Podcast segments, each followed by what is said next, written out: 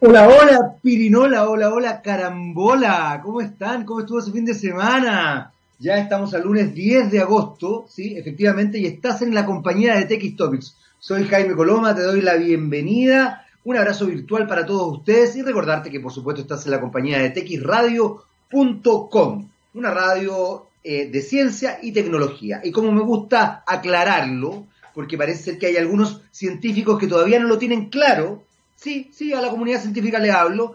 Las ciencias también incluyen a las ciencias sociales.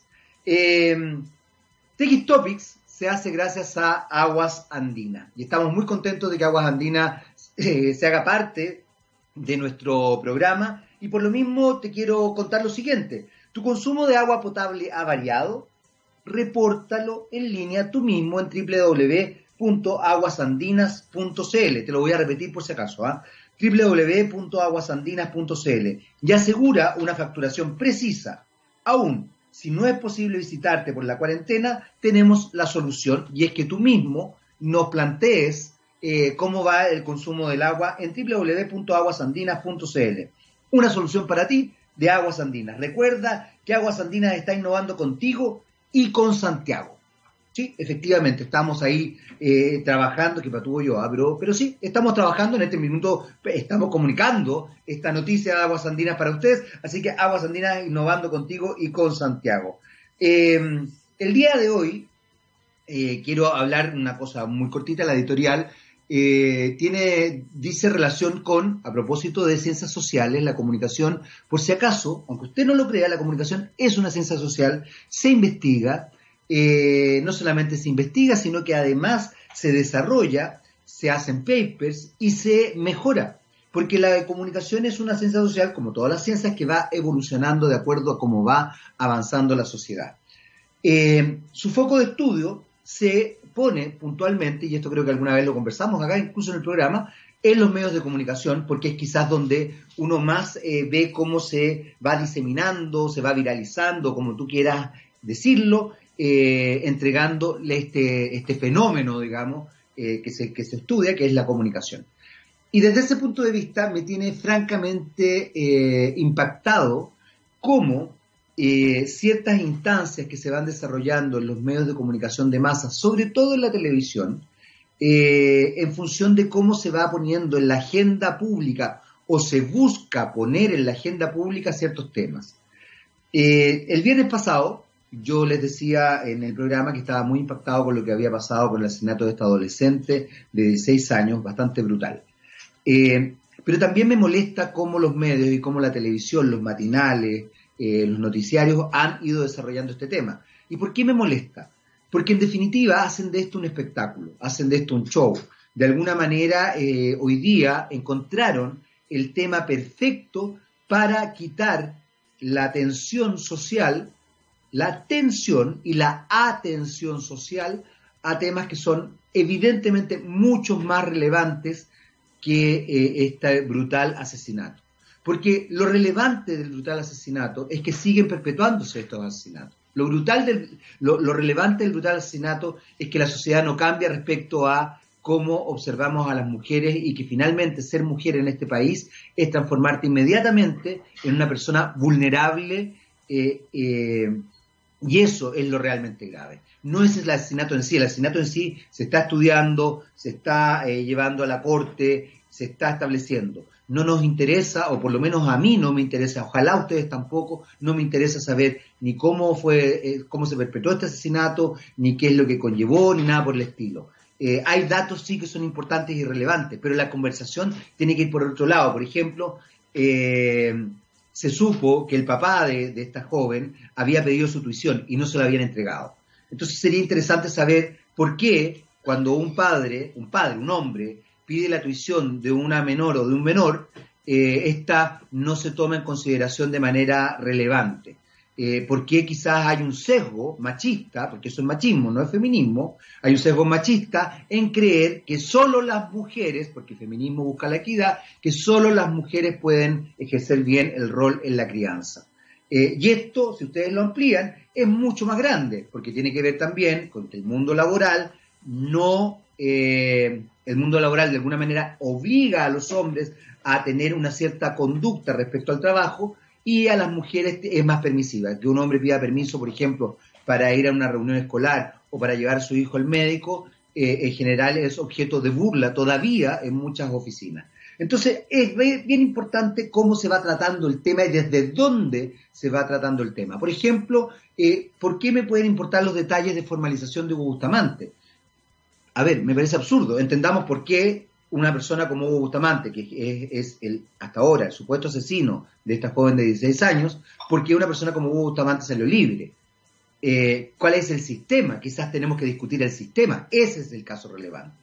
Eh, ¿Y por qué digo esto? Porque me sorprende, porque finalmente esta pobre joven muerta eh, se ha transformado en el chivo expiatorio para quitarle peso a la pandemia, a la crisis social que estamos viviendo, a la crisis económica. Y nuevamente los medios de comunicación social, sobre todo, sobre todo la televisión, que tiene un rol social, no se hace cargo de eso. Y a mí eso me complica. Y además me complica porque finalmente pasa ese maravilloso comentario que tienen a veces los ejecutivos en los medios de comunicación que dicen, pero no sé, no entiendo, no lo vi venir. No vi venir qué. No quieres ver la realidad. Y estás estableciendo una mirada de la realidad falsa. O otra, otra, otra, ficticia en tu cabeza, creyendo que la realidad es como tú la presentas al mundo. Y vas generando un relato que, eh, que finalmente el día de mañana, como ocurrió ya hace, hace unos meses, el 18 de octubre en el taller social, te explota en la cara. Entonces me parece que tenemos que tener un poquito más de cuidado con cómo tratamos los temas, qué temas ponemos en la palestra, cómo se van configurando las agendas pública, política, mediática, y qué es, cuáles son los, las eh, temáticas que vamos poniendo en el tapete. Es muy, muy importante. Me parece además brutal que un crimen de estas características eh, se transforme en el chivo expiatorio para evitar hablar quizás más en profundidad del por qué existen todavía este tipo de crímenes, por qué a los niños, niñas y adolescentes no se los cuida como se les debería cuidar, por qué ser mujer en este país eh, te vulnerabiliza desde el nacimiento, por qué eh, estamos en esta crisis social y económica, etcétera, etcétera. Temas hay, no solamente en Chile, sino que en el resto del mundo.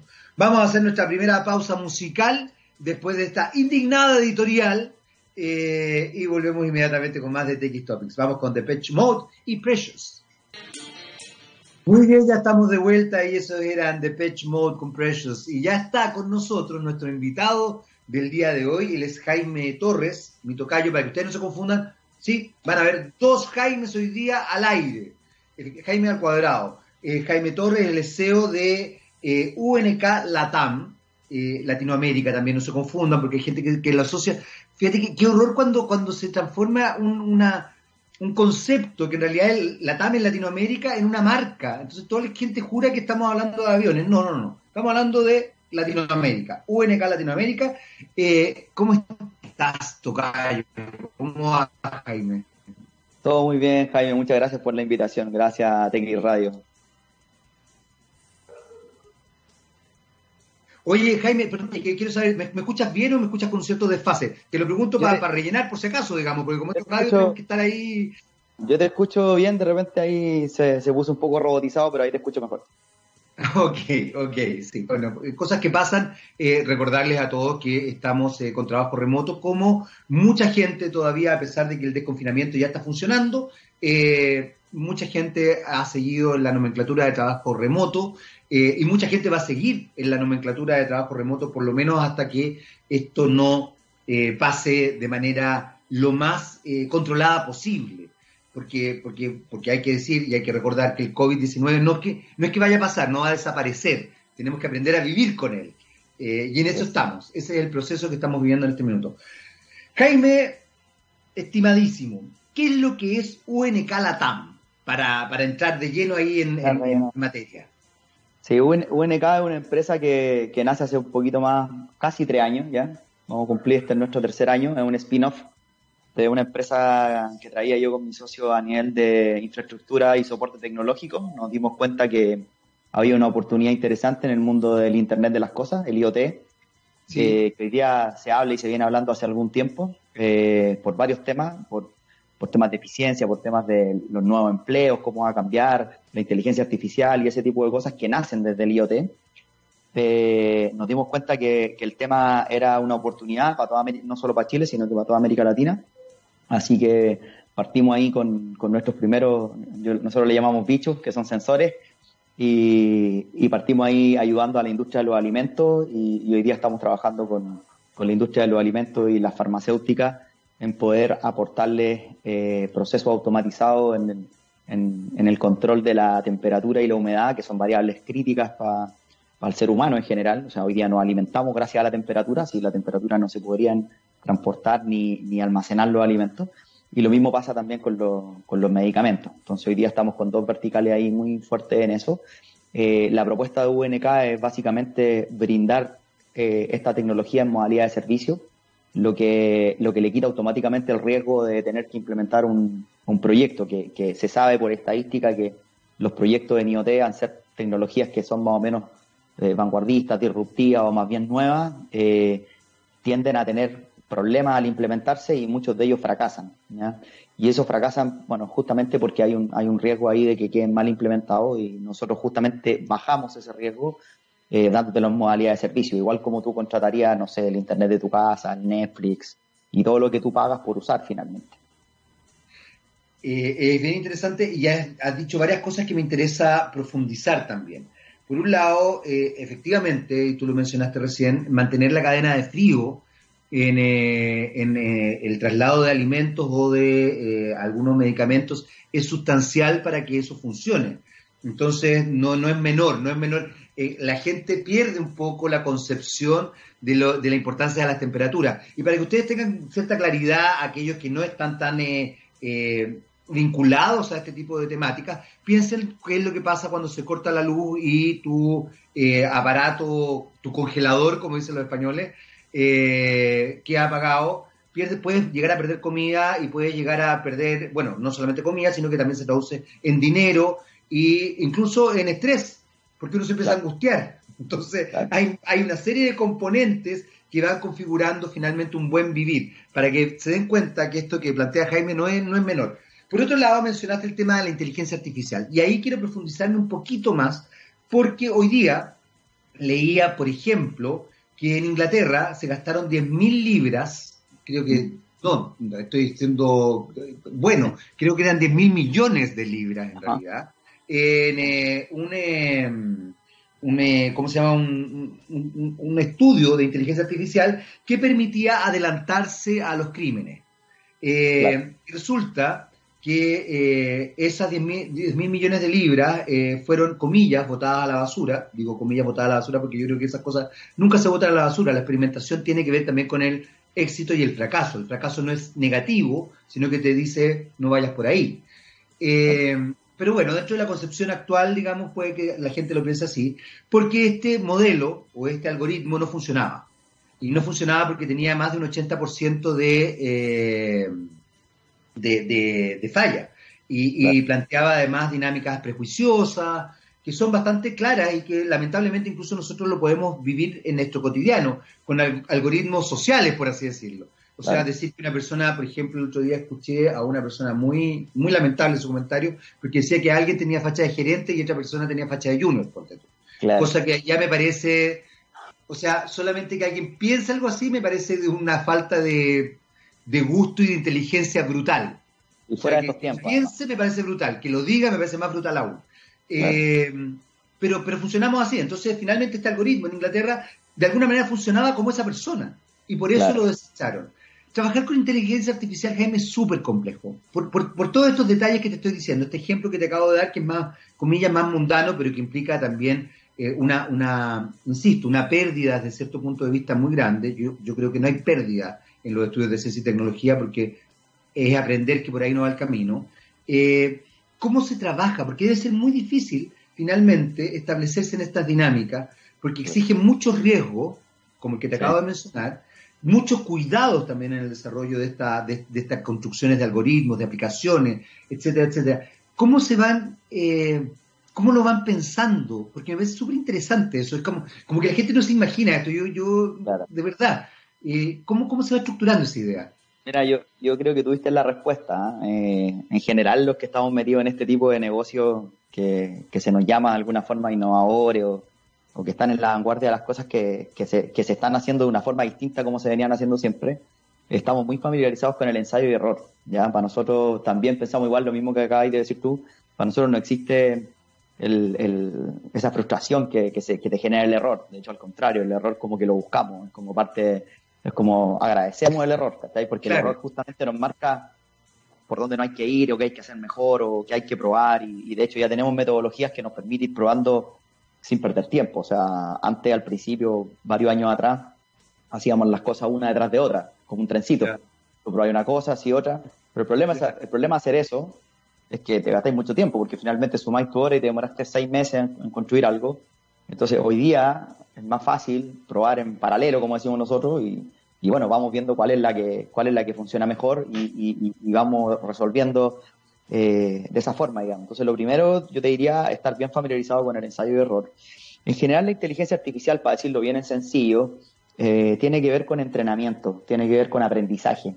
Ya es, una, es una máquina, es un, como dijiste tú, un algoritmo que, tiene que ir aprendiendo ciertos comportamientos. Entonces, claro, efectivamente el ejemplo que pones tú es súper complejo de analizar porque tiene muchas variables. En el caso nuestro, nosotros manejamos dos o tres variables. Eh, no sé, pues manejamos eh, los grados de temperatura, el ambiente, la humedad, el tiempo, que son tres, cuatro variables que pueden ser perfectamente eh, analizables estadísticamente. Eh, la, inteligencia artificial tiene mucho que ver, y aquí también se produce un efecto que me ha tocado verlo en, lo último, en el último tiempo, que la gente de inmediato lo asocia con, con la computación o con la informática.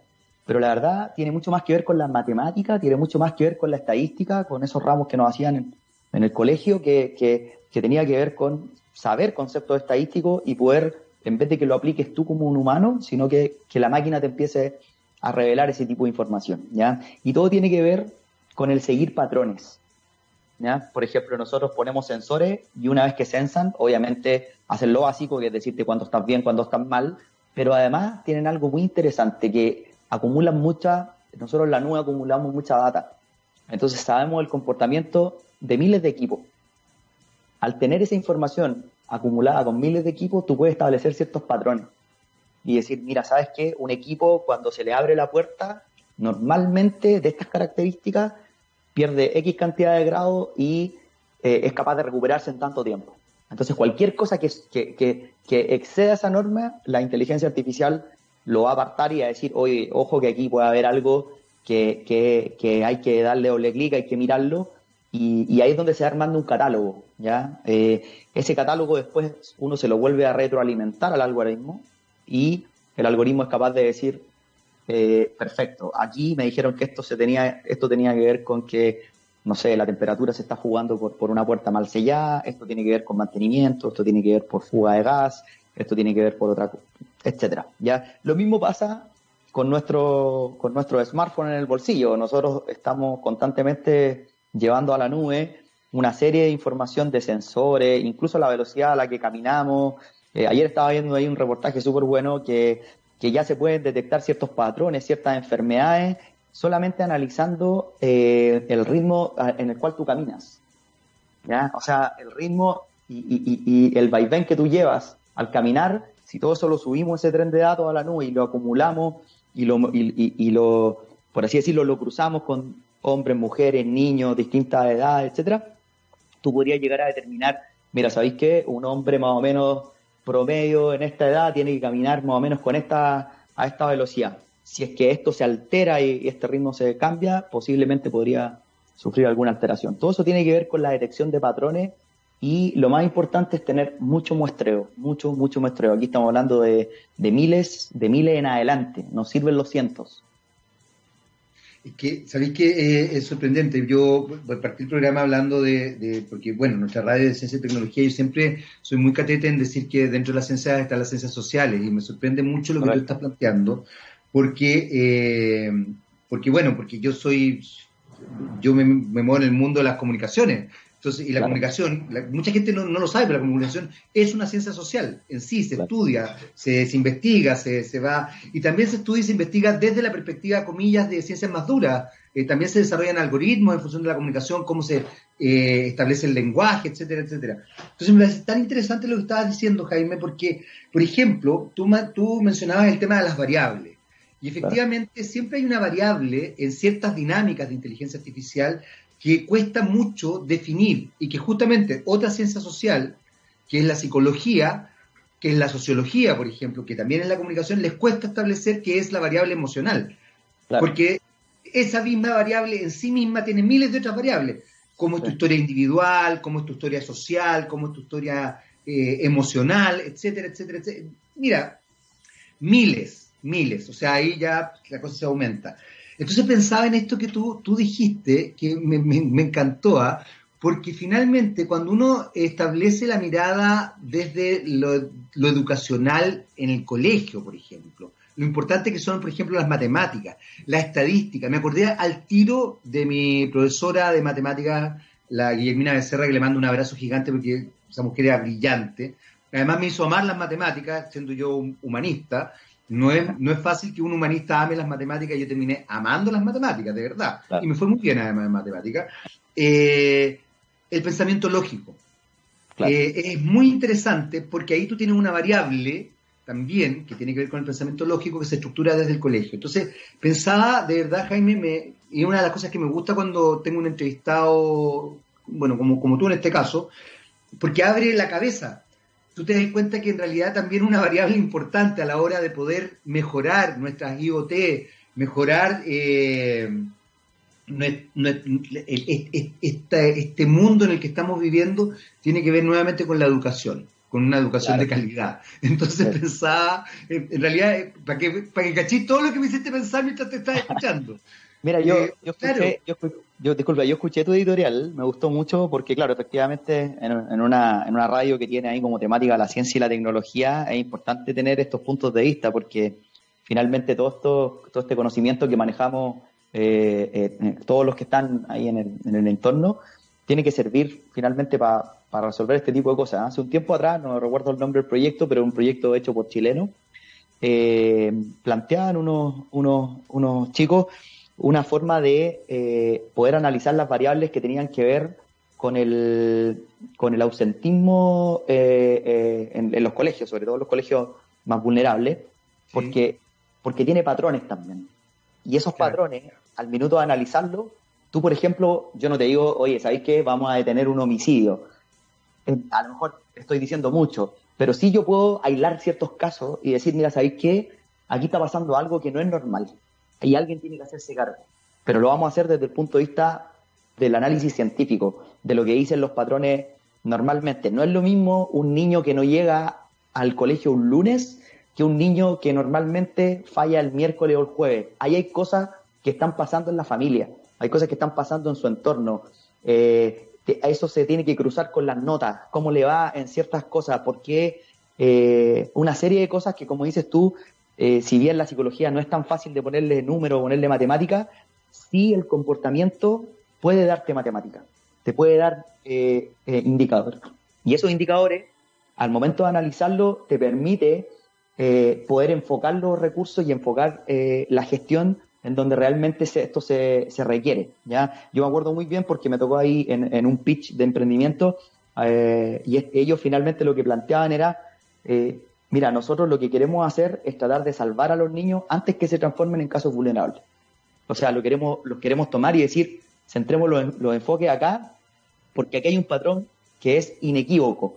Cada vez que los niños faltan después de un fin de semana al colegio y, y, se pierde su plato de comida y se pierde su taza de leche, quiere decir que en esa familia está ocurriendo algo.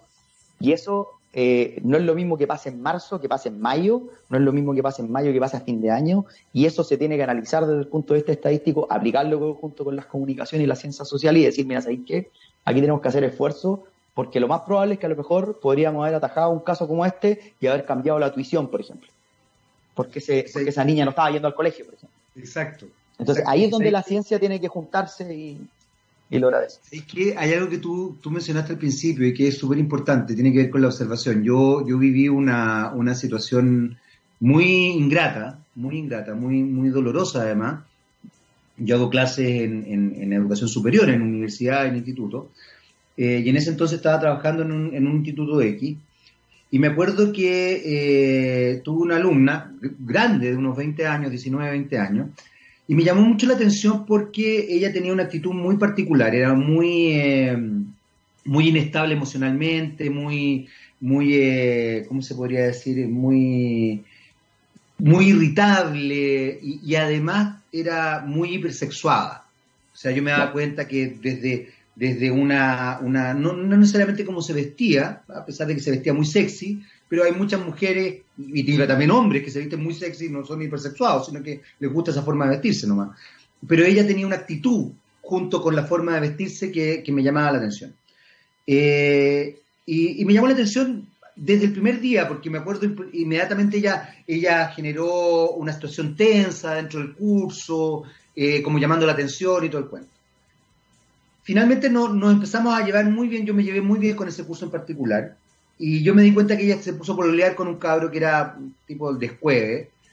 Y, en algún minuto logramos conversar.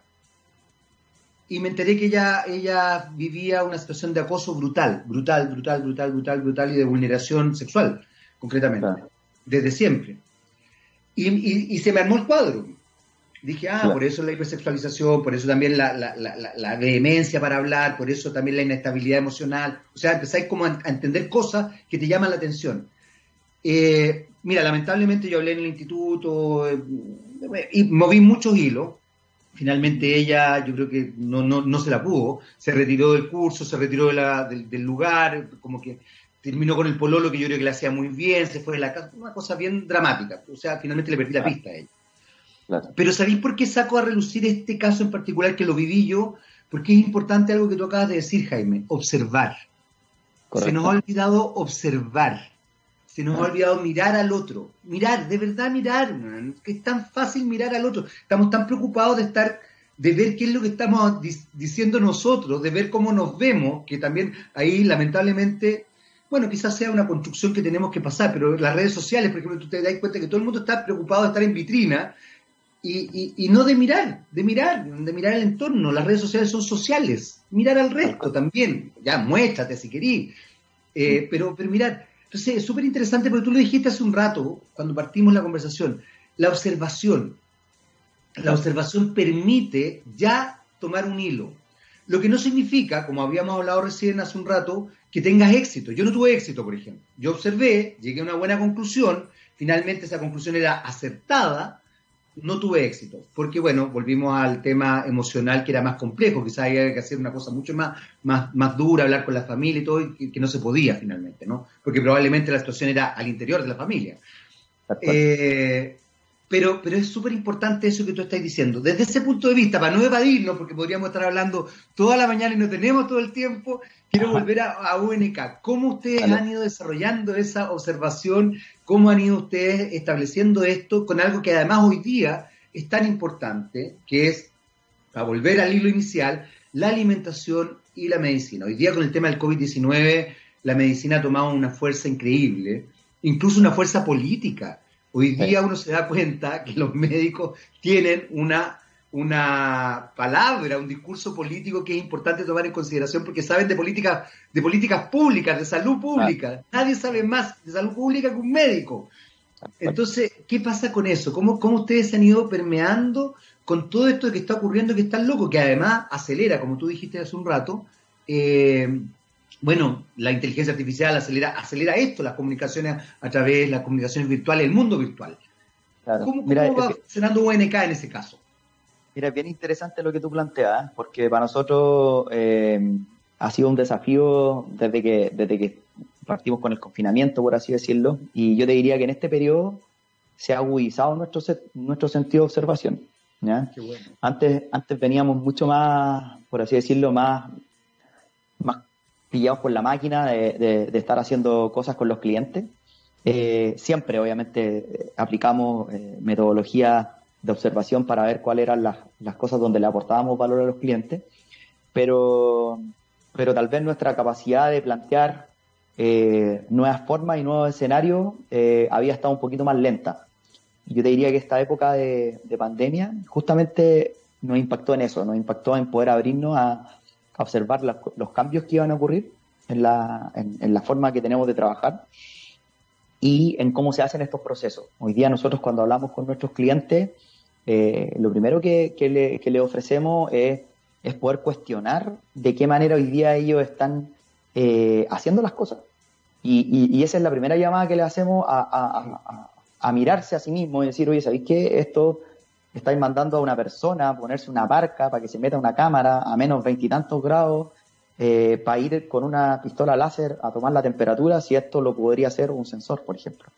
Eh, hace, hace algún tiempo atrás, hace un año, no era raro que un cliente me dijera, mira, es que sabéis que yo para eso tengo contratado a alguien que la verdad no me cuesta mucho dinero y, puede seguir haciéndolo, digo. Pero hoy día, post, pandemia, post todo esto que nos, que nos ha cambiado tanto la forma de vivir, hoy día ya nadie me puede decir eso porque hoy día ese recurso es un recurso muy preciado, porque ese recurso probablemente no llega a trabajar, porque ese, porque ese recurso no se pudo movilizar, porque ese recurso además hoy día eh, tiene que tomar medidas especiales para poder hacer sus labores. Entonces, cuando hablamos de la transformación y esta industria 4.0 que se va a venir, que tiene que ver con, con, los nuevos trabajos, con las cosas que tiene que aprender la gente, justamente estamos hablando de eso. ¿Ya? Aquí no estamos hablando de reemplazar eh, humanos por robots eh, como, como los supersónicos. Aquí estamos hablando... eso, sí. Sí, piensa eso.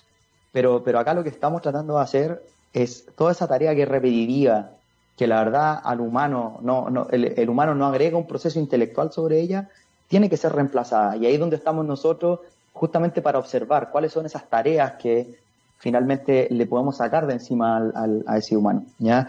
Nosotros normalmente nunca nos quedamos tranquilos con el servicio que se implementan los clientes. Siempre estamos viendo qué otra cosa más hacer por ellos.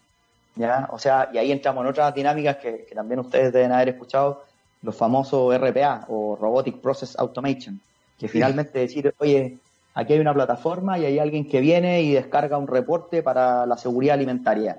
Bueno, que ya no lo descargue nunca más, porque va a estar todos los días lunes a las 8 de la mañana en su correo. O sea, hasta esos pequeños esos pequeños detalles nosotros nos estamos preocupando de cubrirlos con nuestro servicio para que finalmente el cliente se dedique a lo más importante.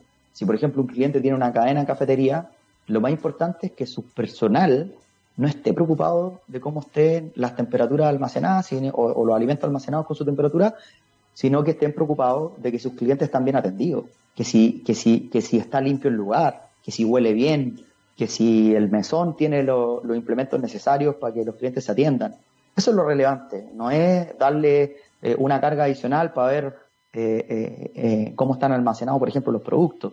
lo mismo en el caso ahora que, se va a venir todo el, tema de las vacunas con, en, la industria farmacéutica, los laboratorios los, los centros clínicos. los especialistas del área de salud, que son especialistas que, tienen que estar de cara al, al, usuario, de cara al cliente, deberíamos sacarle encima toda esta responsabilidad de decir, oye, eh, cómo llegaron estas, vacunas. Llegaron en la temperatura que tenían que llegar porque si no el efecto es nulo y tienen que volver a repetir. Con las muestras de sangre que se retiraron, se pudieron transportar al, al, laboratorio con la temperatura correcta. Bueno, saquémosle eso a ese profesional para que finalmente ese profesional pueda estar de cara a los clientes, de cara al usuario. ¿Qué mejor que un usuario del sistema de salud que está atendido por un profesional adelante? ¿Ya? Eso yo creo que tiene un valor que es mucho mejor que mandar a, los químicos farmacéuticos, a los laboratoristas, a tratar de estar pendientes de cosas que hoy día los puede hacer un, sistema, un sistema electrónico, un sistema, un sistema conectado a Internet. Fíjate que Jaime eh, eh, pone un punto en, eh, en, la conversación que me parece tan interesante porque finalmente uno tiende a creer torpemente que la tecnología deshumaniza eh, cosas. Y, esta visión que tú estás planteando es justamente todo lo contrario, es humanizar ciertas actividades. Eh, hoy día, eh, en, yo, yo soy, a ver, yo, yo tiendo a, a, ver el lado del vaso medio lleno. Entonces yo creo que finalmente esto nos puede llevar a una mejor sociedad. Creo que esta sociedad tan competitiva, tan individualista, creo que no nos ha hecho bien como sociedad. Y creo que justamente el COVID, incluso yo siempre voy más allá, creo que el, estallido social que se generó en Chile el 18 de octubre, los estallidos sociales que se han generado en otras partes del mundo, porque no esto no solamente ocurre, este, este cuestionamiento a este sistema individualista, a esta economía lineal, a esta competencia, eh, es profeso, que a propósito de lo que yo decía también al principio, me sorprende cómo los medios de comunicación hablan de ganarle al COVID, ganar no sé qué cosa, la lucha, eh, el enemigo, etcétera. Yo creo que justamente son, son conceptos que tenemos que empezar a tratar de erradicar, no del lenguaje, pero dejarlo cuando, no sé, eres deportista, sí, obviamente está hay una competencia, pero la vida no es una competencia. Entonces me parece súper interesante lo que tú estás planteando, porque, por ejemplo, eh, a mí me sorprende, yo tengo un amigo, bueno, mi señora también es psicóloga, y tengo un amigo que es psicólogo y trabaja en una de estas como clínicas X, y él me decía que era espantoso porque le ponían eh, tope a, a las consultas. Pero además un tope que no está dado por la consulta psicológica. La consulta psicológica tiene que durar entre 45 y 50 minutos y tienes que tener un margen porque puede ser que esa persona esté en una crisis. Y a una persona en una crisis tú le puedes decir ya terminó su hora, váyase. Lo mismo ocurre para un médico, no un médico de, la salud vinculada a ámbitos más emocionales, sino que un médico más tradicional, digamos, de salud biológica, que de repente en realidad una persona necesita una que lo, que lo contengan. Entonces, también así como ya me trajo los exámenes. Entonces, me, parece súper interesante lo que tú planteas porque finalmente la tecnología humaniza. Incluso el ejemplo que pusiste del café me encantó. Porque claro, eh, yo soy un fanático del café, ¿ah? entonces, y me gustan los cafés. Bueno, ya a esta altura estoy como la doctora Daza. Eh, pero yo al, revés de la doctora Daza, no vayan a tomar café, tomen café en su casa al revés de ella. Yo les, aconsejo que, el desconfinamiento sea muy cuidadoso. Pero me encantan los cafés y por ende voy a los cafés y todo. Y encuentro que es terrible que en realidad hay gente que está ahí para el servicio, para, para, darte una experiencia rica, esté preocupada, por ejemplo, de eh, la temperatura. Eh, dato, dato anecdótico, eh, guarden el café en el refrigerador, queda más rico y queda más concentrado. Siempre cuando compren café, guárdenlo en el refrigerador y lo sacan para prepararlo, queda increíble. Eh, entonces me parece súper interesante lo que estás diciendo, Jaime, porque ponía en perspectiva algo que, creo que es muy bueno, y es que finalmente las tecnologías, a diferencia de lo que uno podría creer viendo Terminator, eh, no. No, no, no, deberían estar para destruirnos, sino que deberían estar para humanizarnos.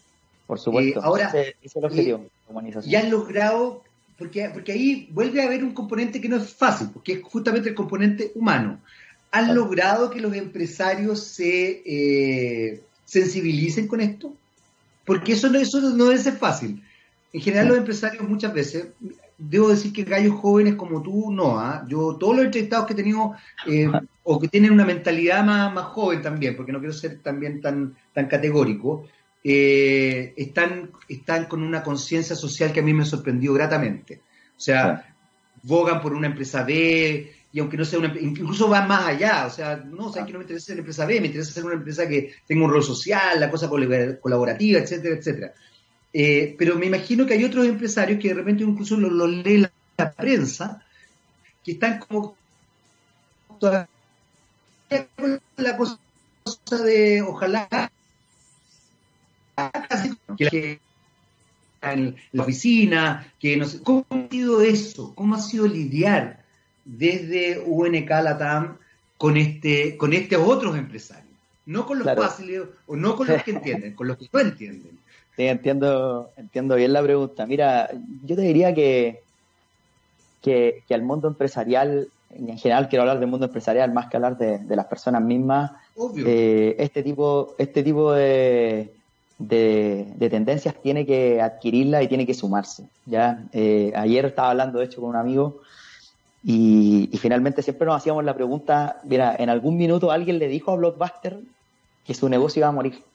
Al final, cuando, cuando la empresa y cuando el empresario no cambia su mentalidad, es finalmente como un cáncer. Tú sabes finalmente que va a acabar, no sabes en cuánto rato.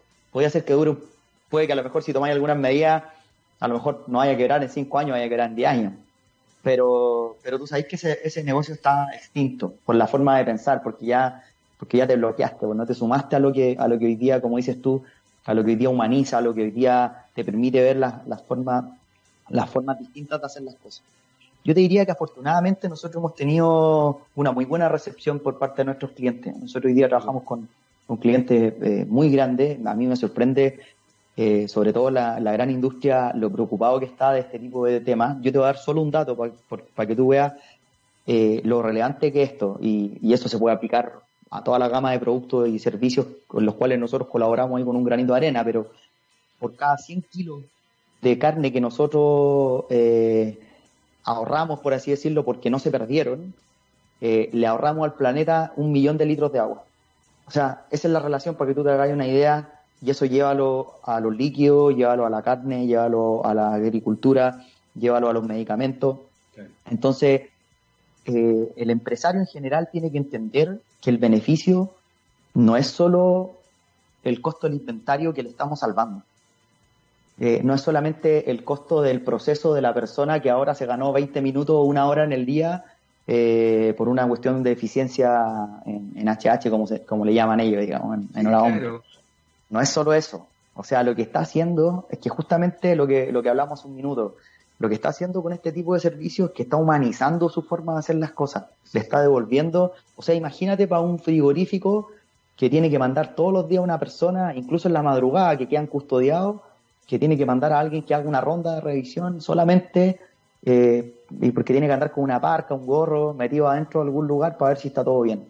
O sea, si todo eso hoy día eh, lo llevamos a un contexto social, ese, ese, esa tarea, ese trabajo en 50 años más o en 20 años más, nos va a tocar explicarle a las generaciones futuras cómo es posible que eso se hiciera.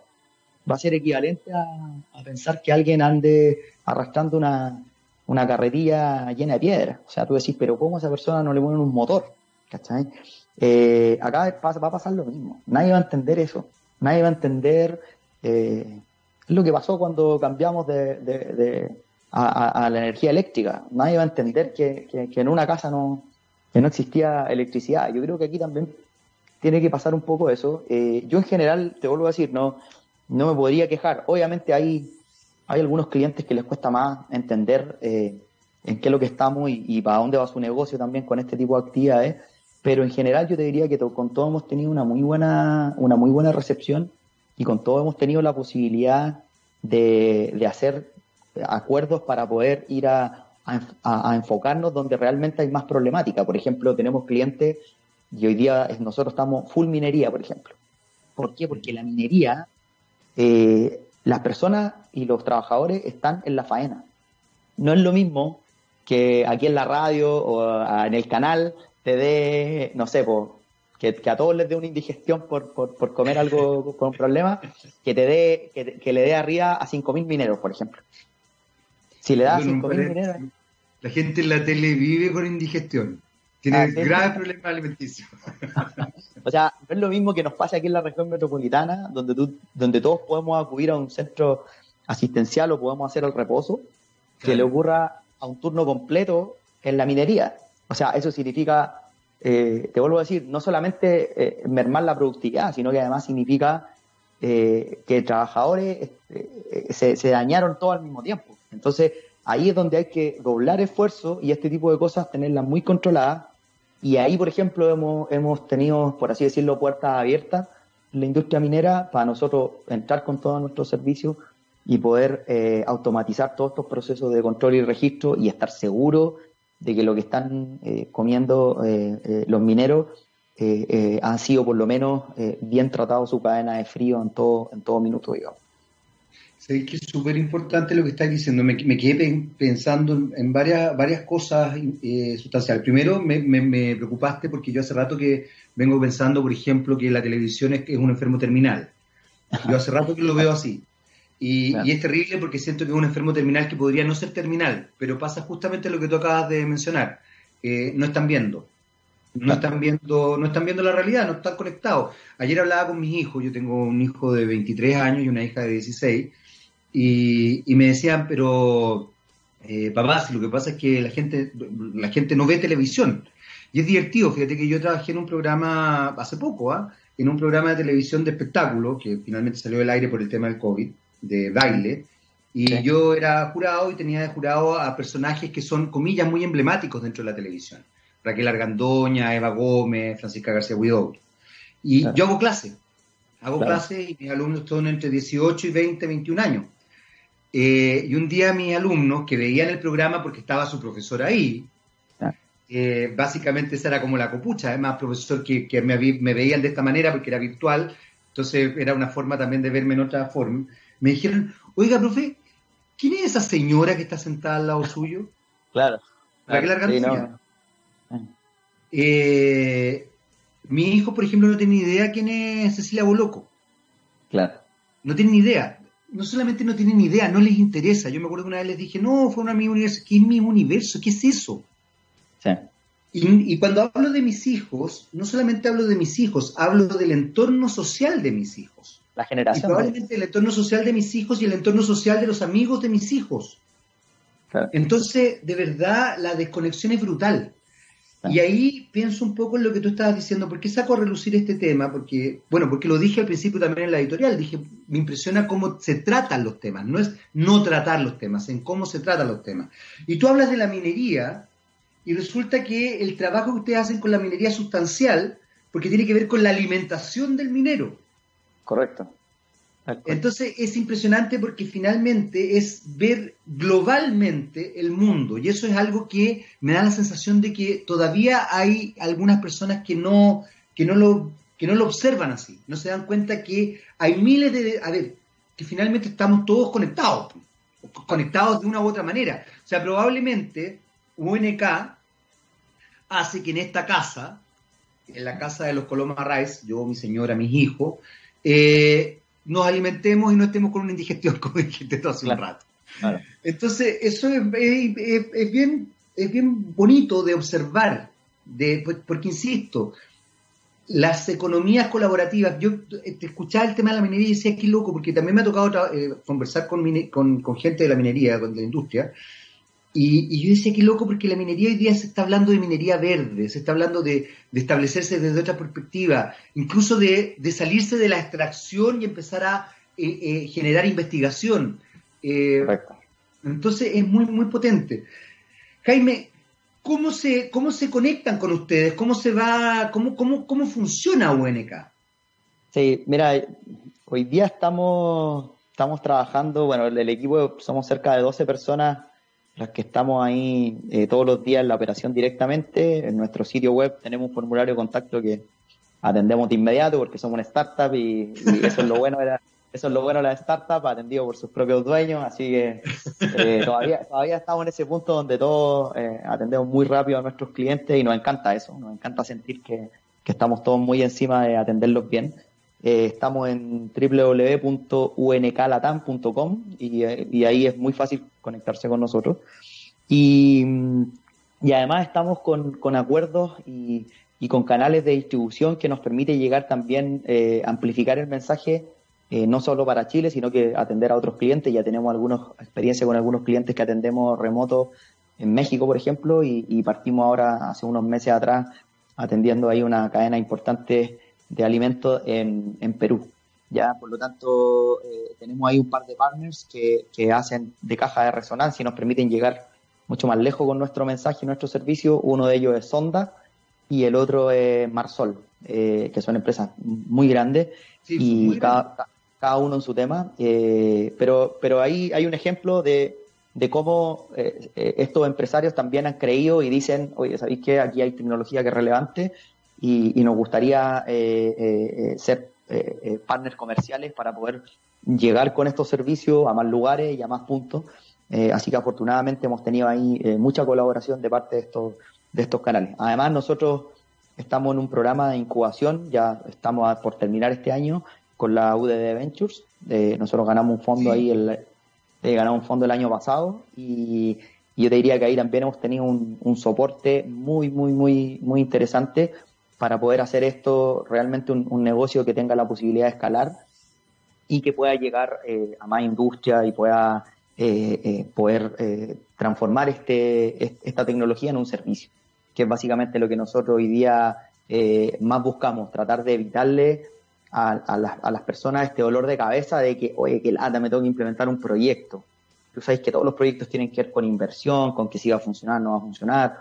Hoy día, desde la mirada del servicio, todo es más sencillo, porque hoy implemento un restaurante y digo, ¿me funcionó? Sí, funcionó perfecto.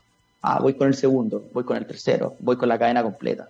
En el caso de la farmacia, voy con, voy con las primeras, con las primeras, después voy con las que siguen, después con los laboratorios, eh, y todo esto finalmente se va amalgamando, digamos, en un servicio que, que, tú recibes, te vuelvo a decir, desde la comodidad de tu, de tu teléfono, te puedes preocupar de, de otras cosas sin tener que estar preocupado de estas variables, que te vuelvo a decir, son muy críticas. O sea, hoy día la gente eh, eh, pasa por alto, pero, pero, pero hace un tiempo, ahora mismo, sobre todo con el, con el boom del delivery. o sea, nosotros tenemos delivery no solo gracias a las aplicaciones, nosotros tenemos delivery gracias a que la industria de los alimentos cambió en los últimos 100 años y se transformó después del frío. O sea, eso permite que hoy día tú puedas tener una comida exótica a la hora del almuerzo despachado en tu casa, digamos, eh, just in time, como, se, como dicen los gringos. Entonces, eh, detrás de todo este, este tema hay una transformación. Yo te diría que la transformación hoy día está impactando la industria de los alimentos, la salud, así como también lo está impactando en el transporte y en, las telecomunicaciones, que son los, los, que hoy día mueven, digamos, eh, esta, estas grandes transformaciones. Jaime, eh, un placer, eh, Tocayo, haber conversado contigo hoy día. Eh, se nos acabó el tiempo. Ya, ya se viene don Gabriel León, un rockstar, un verdadero rockstar. Tremendo. Yo no sé si tú conoces a Gabriel León, pero es un rockstar. Sí, no, yo, ciencia pop, eh, uno y dos, así que...